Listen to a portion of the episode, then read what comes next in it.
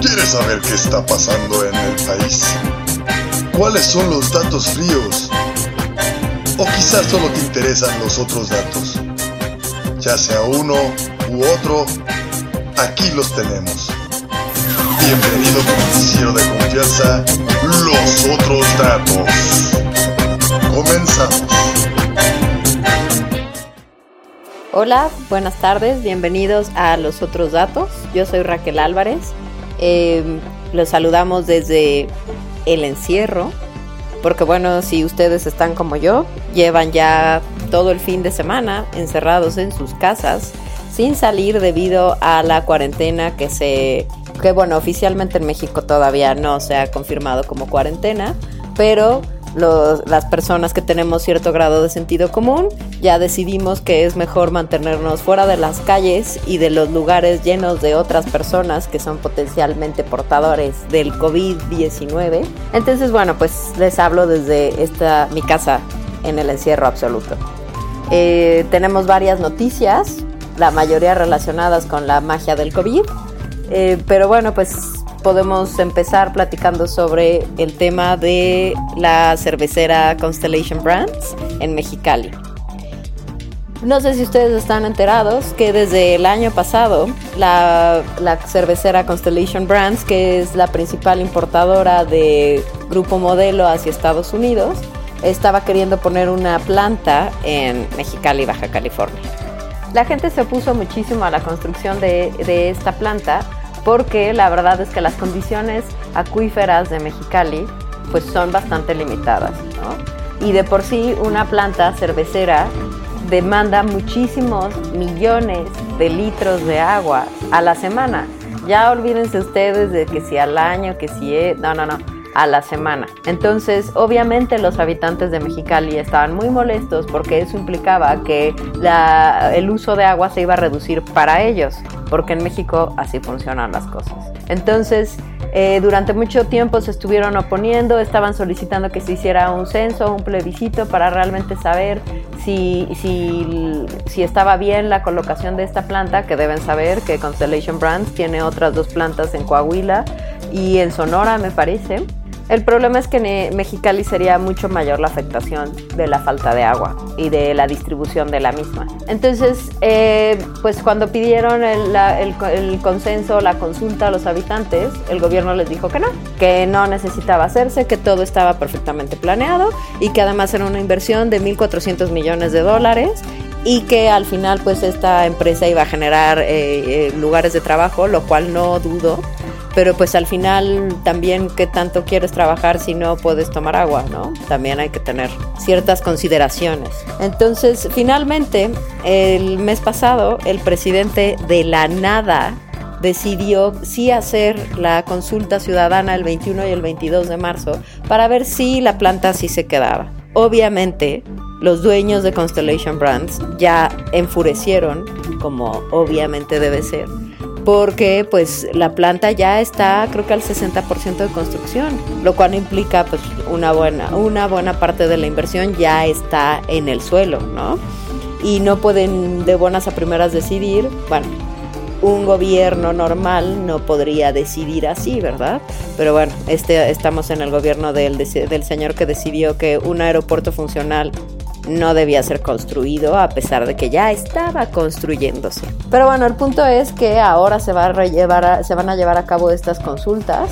Nadie sabe en realidad por qué está pasando eh, por qué está pasando esto, porque al final pues el gobernador de Baja California fue este que al que le alargaron el mandato, que fue completamente ilegal. Eh, Jaime Bonilla es el, gobernador que ahora en lugar de gobernar tres va a gobernar cinco. Eh, es una serie de eh, incongruencias ahí súper vastas donde nadie entiende realmente lo que está pasando. Yo la verdad es que dudo que esto de la consulta sea a favor de la gente de Mexicali, más bien como que quieren apaciguarlos para que no para que ya no generen más problemas. La verdad es que así han sido todas las consultas desde que eh, López Obrador entró al gobierno, muy, al, muy a favor del gobierno, muy a mano, muy a, a modo, ¿no? Como le dicen ahora. Habrá que esperar a ver qué dicen las consultas que se llevarán a cabo el próximo fin de semana, ¿no? A ver qué sucede en esta célebre ocasión de consulta por parte del gobierno de Andrés Manuel. Y bueno, eh, para empezar con el tema que nos ocupa mayormente, el fin de semana se llevó a cabo el Vive Latino. Nadie entiende por qué se llevó a cabo el Vive Latino. Deben saber que el COVID tiene la particularidad de que tarda 14 días en incubarse, por lo que 14 días la persona que lo está aportando no presenta ningún síntoma sino que posterior a estas dos semanas de incubación empieza la fiebre, empieza la tos, el dolor de las articulaciones, eh, todos estos síntomas que ya ha reportado la Organización Mundial de la Salud. Entonces, eh, pues han sido una serie de despropósitos a lo largo de todo el gobierno, desde el federal hasta los locales.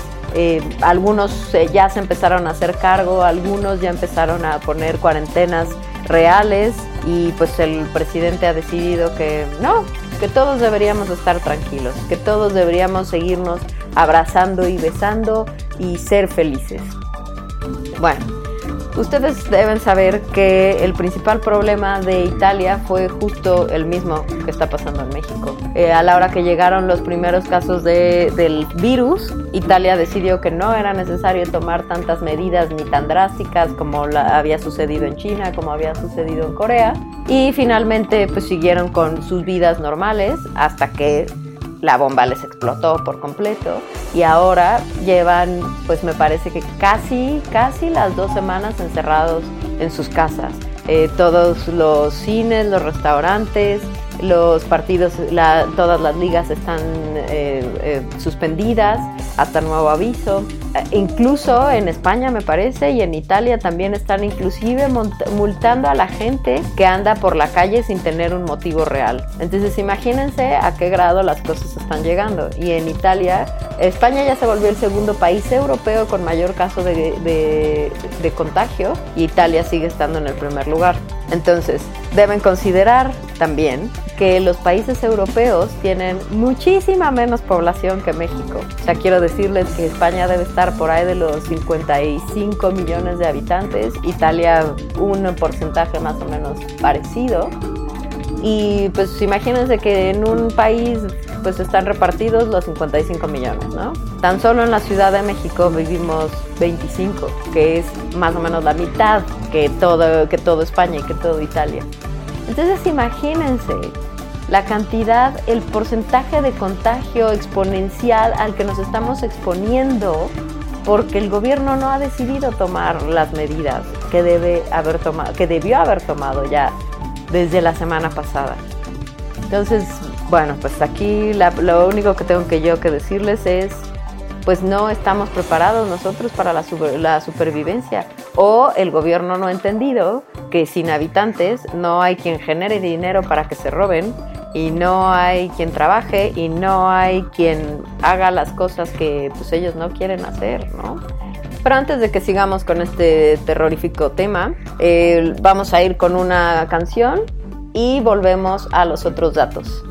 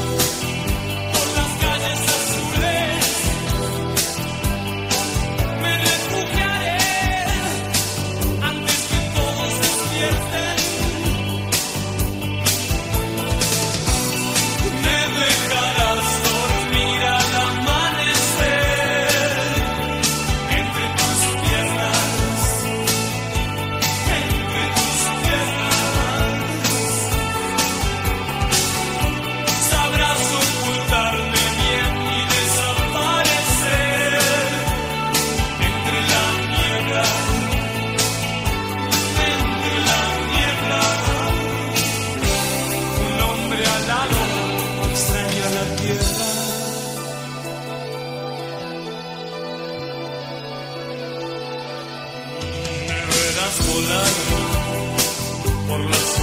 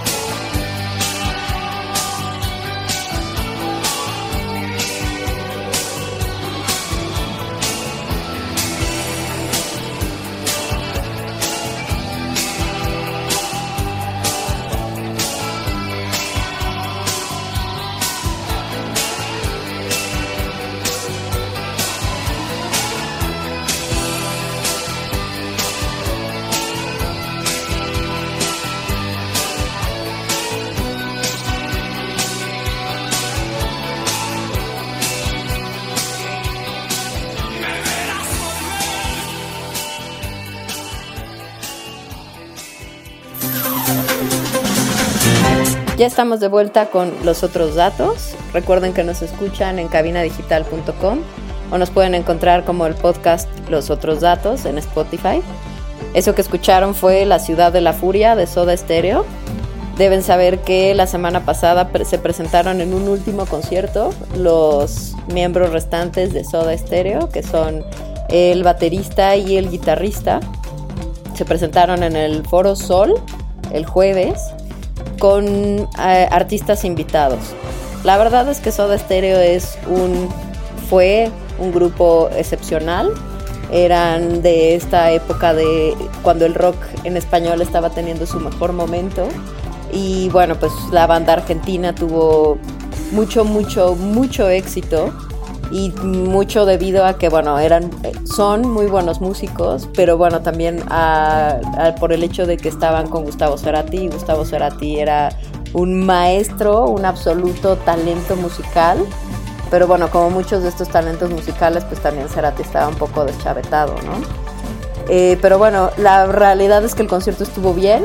Me parece que esto de los artistas invitados deberían planearlo mejor porque pues como que cinco estuvieron en vivo, el cantante de eh, Café Tacuba, Mon Laferte, eh, la chica de Aterciopelados, Gustavo Santaolalla, León Larregui, pero también hubo otras cosas, ¿no? Estuvo esta chica Julieta Venegas y Juanes, pero estuvieron en, en episodios grabados. Lo cual me parece un poco absurdo, porque pues si voy a escuchar a Soda Stereo con un artista invitado grabado, pues mejor quitan a ese y ponen el audio de Gustavo Cerati, que me parece que sería mucho mejor, ¿no? Pero bueno, esa es mi opinión en cuanto a eso. Y ahora podemos hablar de justo el Vive Latino. El Vive Latino a mí me parece que es un muy buen festival, es una muy buena idea. Yo nunca he ido porque yo soy una pesadilla y soy muy maniática y a mí eso de los festivales con miles de personas y Sunny Rents me ponen los pelos de punta. Pero bueno, generalmente el Vive Latino siempre ha sido una buena propuesta, le da espacio y, visibilidad a muchas bandas nuevas, a gente que está trayendo pues diferentes sonidos, a los que no quieren escucharlo de toda la vida, eh, digo obviamente distinto al Corona Capital y al Ceremonia y todos estos, pero la realidad es que este año iban a venir She Wants Revenge y Guns N' Roses She Wants Revenge canceló su presentación como dos días antes. No, me parece que el jueves y el, y el Vive empezó el viernes. Y Guns N' Roses sí se presentó. La realidad es que esta fue una absoluta irresponsabilidad, no solo de Claudia Sheinbaum como jefa de gobierno de la Ciudad de México, sino también de todos los patrocinadores y organizadores del evento. Me parece que pudieron haber pospuesto las fechas para un momento menos dramático en la historia de la salud de la humanidad, porque pues al final tienes que ver por todos aquellos que están pagando por ir a ver a las bandas y tienes que ver por la salud de las bandas también, ¿no? Y pues no, ni una ni otra, ¿no? Este, en el Foro Sol, porque este evento no es que se lleve directamente en el Foro Sol donde se hacen los conciertos, sino que se lleva a cabo en toda la pista de, pues es que es el autódromo, ¿no? Durante, por, a lo largo de todo el autódromo hay diferentes escenarios y pues la gente puede ir y, ver, a unas, ver a unas bandas y ver a las otras y ya en la noche se presentan los grandes grupos, pero pues al final estás ahí todo el santo día de Dios y si hubo algunos que llevaban ya el, el COVID de eh, incubándolo en su cuerpo de manera sintomática, pues sepa Dios a cuánta gente a, cuánta gente contagiaron. Y pues es todavía más problemático porque es un tema exponencial. Entonces, eh, pongámonos en el hipotético caso que fueron 10 los que iban asintomáticos. Esos 10 ya contagiaron a 30 esos 30 van a contagiar a otros 60, esos 60 van a contagiar y así, en so on and so forth, ¿no? El problema es que no eran 50 personas, no eran 100, no eran 200, eran casi 70 mil.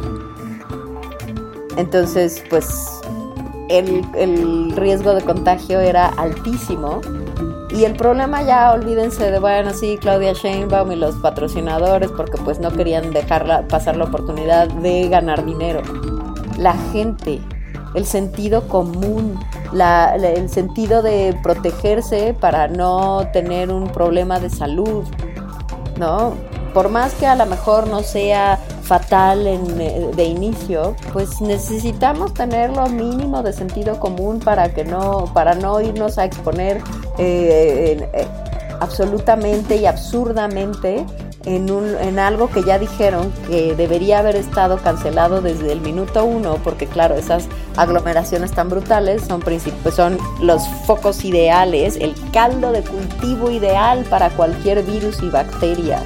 Pero bueno, esta fue, esto fue lo que sucedió. Otras bandas también cancelaron sus presentaciones y muchas otras pues sí se presentaron y eh, los organizadores decidieron monitorear a las personas que entraban con fiebre.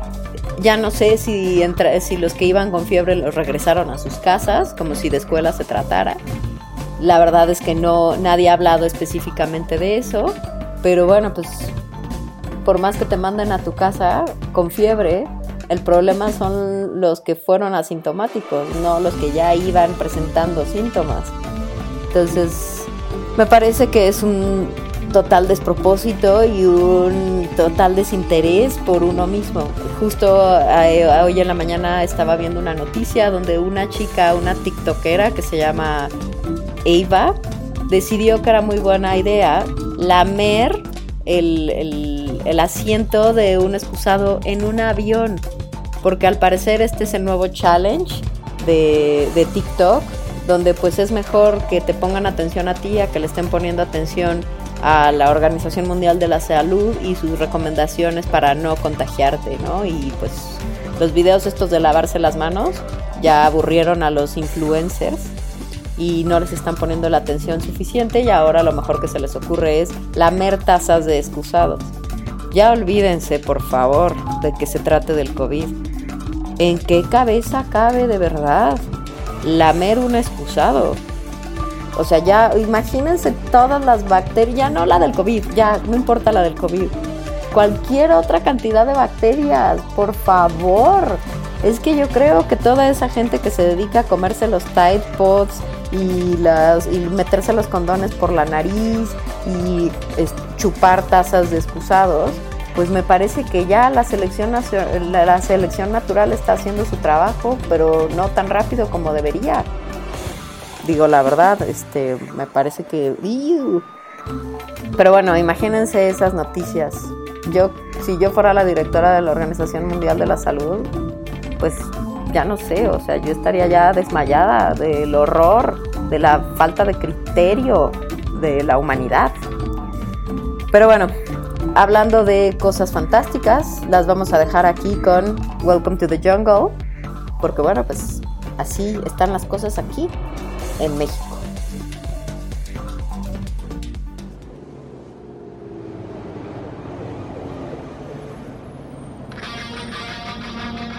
Thank you.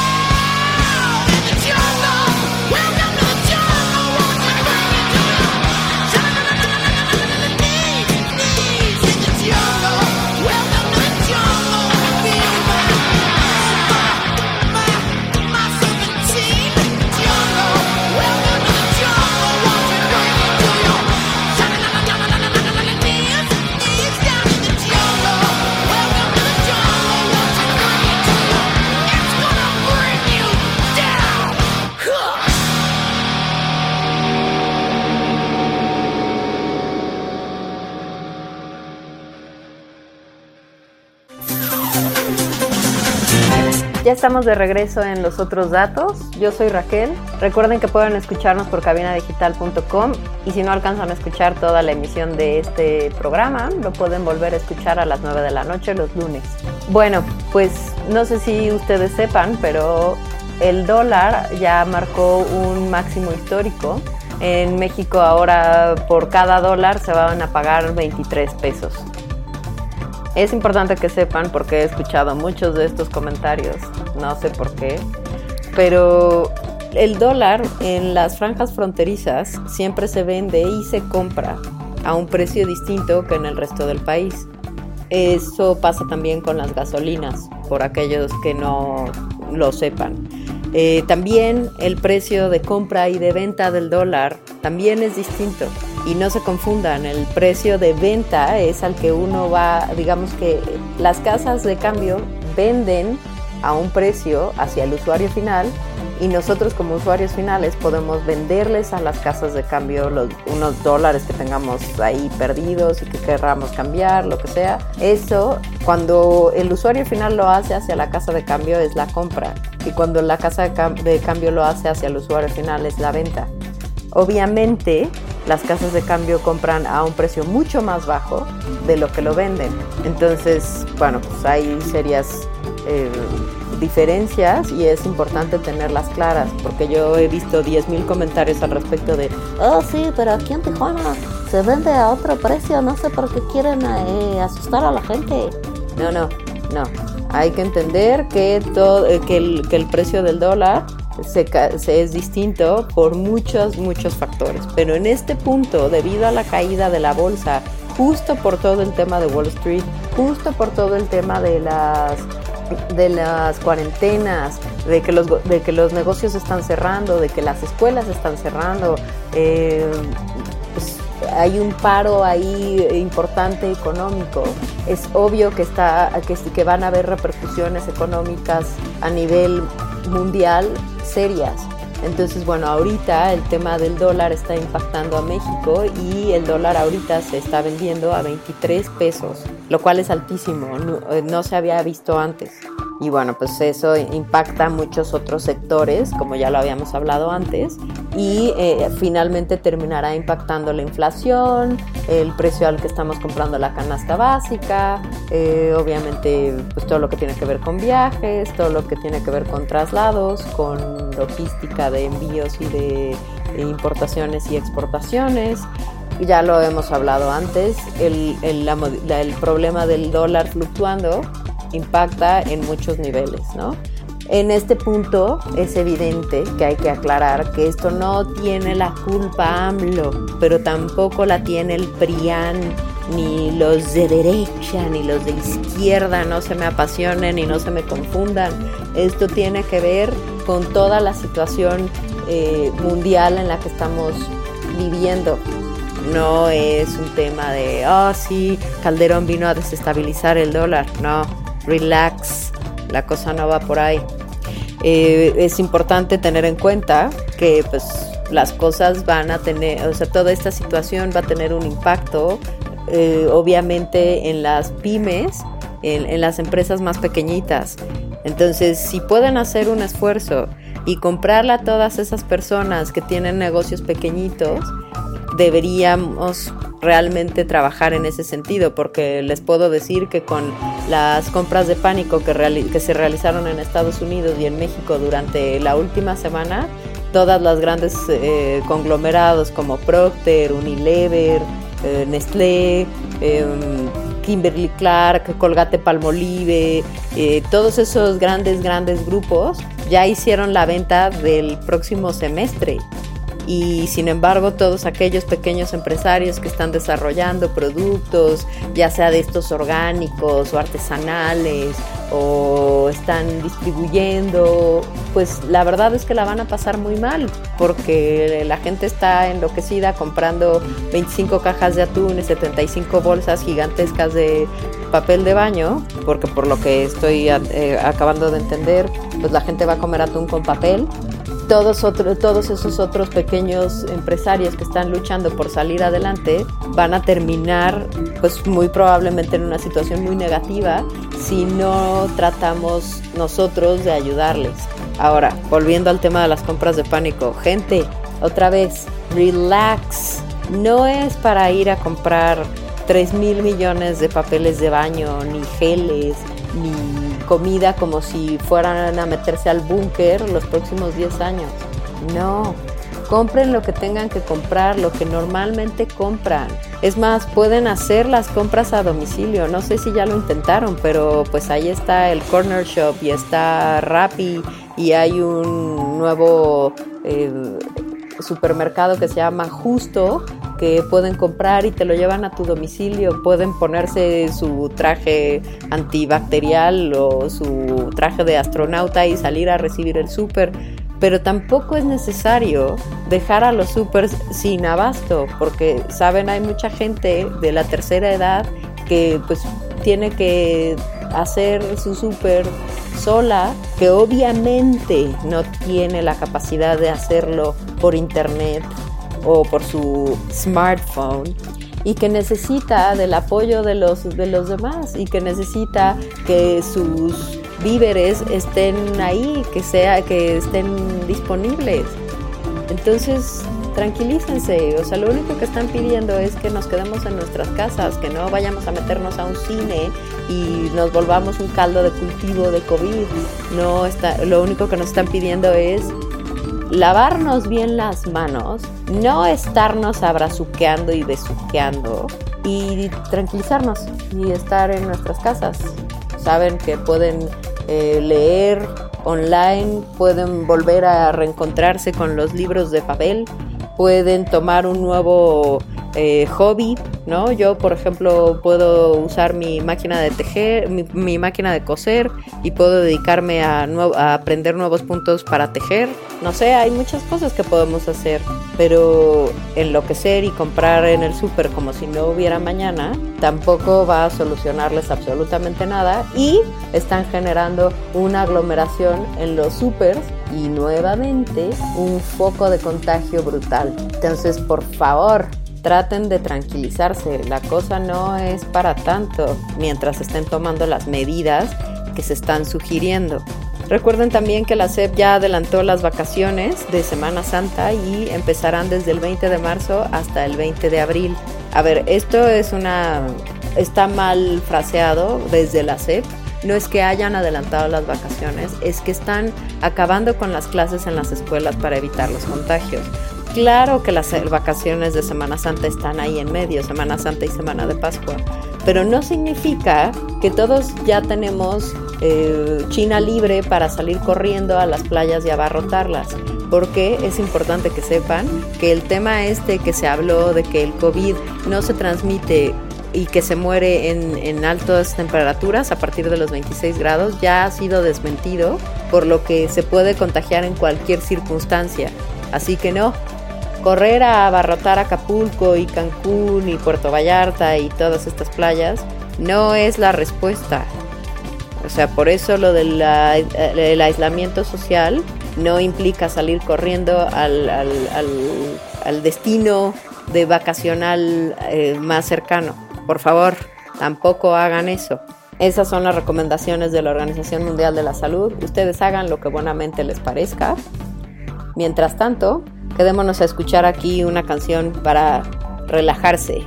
Relax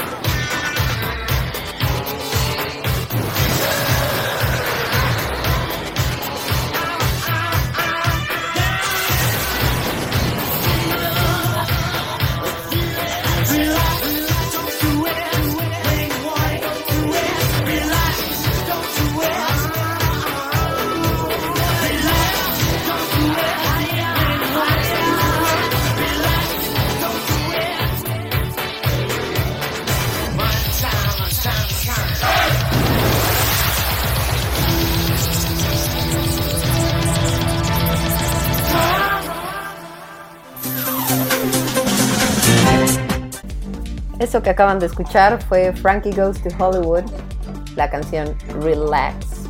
Eh, estamos de vuelta en los otros datos. Yo soy Raquel. Y bueno, eh, deben saber que el presidente sigue en gira, a pesar de las eh, advertencias. Y resulta que ayer estuvo en un meeting donde no sé si han visto las fotos, pero aparece él dándole un beso a una niña, una niña chiquita, no sé, de haber tenido como 5 o 6 años. Y bueno, pues obviamente todo esto ha generado una serie de críticas sin fin hacia el presidente y pues con toda la razón, ¿no? Eh, porque al final el subsecretario de salud, que por cierto, deberíamos tener muy en claro que el que ha estado saliendo a hacer las recomendaciones y no recomendaciones y el que ha estado diciendo que no necesitamos guardarnos en nuestras casas y después sí y una serie de contradicciones ha sido el subsecretario de, la de salud, no el secretario de salud. ¿Dónde está el secretario de salud? ¿Dónde está? O sea, el único que está saliendo realmente es este Hugo López Gatel que es el, subsecretario. Manuel de la O, que es el secretario, parece que está completamente desaparecido. Qué raro, ¿no? Pero bueno, eh, entonces volvamos a, volviendo al tema de la foto. El presidente sale abrazando a la niña cuando justo, justo la primera recomendación es no se toquen y menos dándose de besos. Entonces, hay mucha gente que está diciendo que el presidente es completamente irresponsable, que no está tomando en cuenta todas las recomendaciones que se están haciendo, que no está viendo el panorama internacional, em, pues todo esto, ¿no? Y es la verdad, porque digamos que pongámonos en este caso hipotético. Este presidente, por la razón que ustedes quieran, se contagia antes, antes de este meeting. Y pues lleva un par de días ya incubando el virus y va y le da de besos a esta niñita y por ende la contagia, porque pues los niños este mundo de no tocarse la cara es absolutamente risible e inexistente. Se toca la cara, se enferma y la niña termina en el hospital. Y por supuesto, pues considerando que seguimos sin medicamentos y sin insumos eh, completos para, para el sistema de salud, para todos los hospitales públicos, pues esta niña es un justo ejemplo de todo el riesgo que corremos todos por no seguir las recomendaciones. Entonces, ¿en qué, ¿en qué lugar quedaría el presidente con esta niña si este hipotético caso se presentara? Otra vez, estoy hablando de un caso hipotético, no estoy diciendo que eso fue lo que pasó, ni es lo que va a pasar. Pero aún así es importante, es importante tenerlo en cuenta. Eh, hasta ahorita en México, por lo, que se, por lo que se ha contabilizado, llevan 55 casos de COVID confirmados, más los que se vayan sumando durante el fin de semana y la siguiente semana. Y bueno, pues aparentemente en Estados Unidos ya están empezando con las primeras pruebas en humanos para la vacuna experimental del coronavirus. Eh, para aquellos que no sepan, la FDA, de Food and Drug Administration, es el que revisa que todos los procesos de medicamentos, vacunas, etcétera, etcétera, se lleven a cabo ah, primero en animales, posteriormente en humanos y después de cierto tiempo eh, que salga al mercado. Obviamente como esta es una situación emergente que necesita una solución pronta, todos los procesos, digamos, se han adelantado y ahorita ya se están haciendo pruebas en humanos. Entonces, bueno, pues esperemos que sí ya estemos cerca del encuentro de la, de la, de la vacuna para el COVID-19.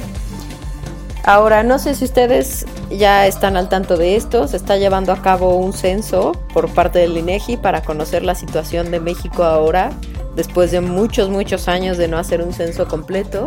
Eh, eh, ahorita se encuentran los, los, encuestadores del INEGI recorriendo todas las ciudades, calle por calle, casa por casa. Eh, ¿Por qué es importante participar en el censo? Más allá de que no tenemos que enloquecer porque estamos dando nuestra información al gobierno, porque probablemente sería un tema de delincuencia, no.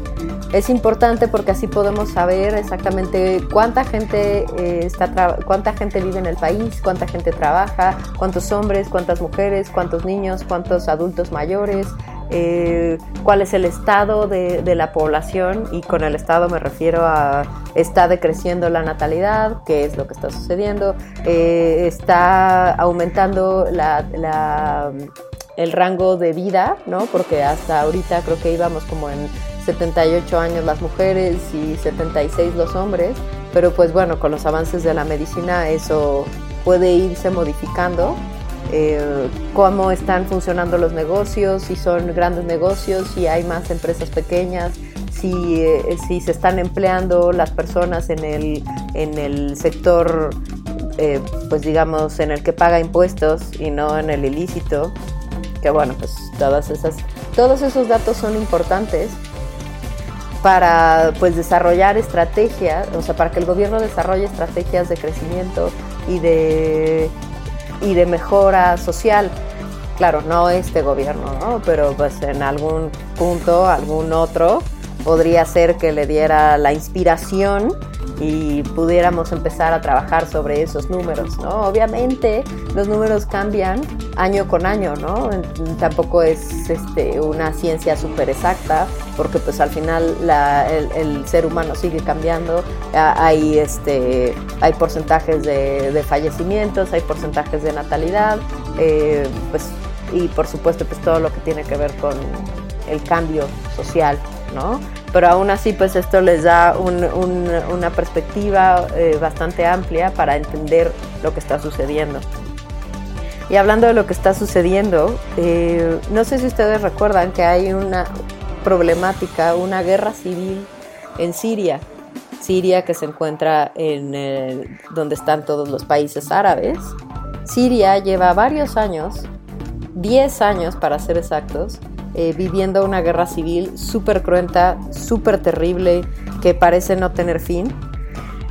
Y muchas de las personas que vivían en su que vivían en Siria, que ese era su país, han tenido que verse forzadas a salir y convertirse en refugiados de otros países, ¿no? Eh, tienen que salir por mar, por tierra, por donde puedan para escapar la violencia, para escapar los bombardeos, para escapar de una serie de circunstancias verdaderamente terroríficas y pues como deben saber hace un par de años hubo un eh, pues todo un episodio de refugiados llegando a Europa y muchos países en Europa decidieron que no querían recibir ni uno solo de estos y muchos otros eh, pues sí los recibieron y les, y les dieron toda la ayuda que estaban, que estaban solicitando. En este momento se está presentando una situación muy parecida, o sea, que de estos refugiados, de estos que están saliendo, eh, huyendo de la guerra y están llegando a Grecia.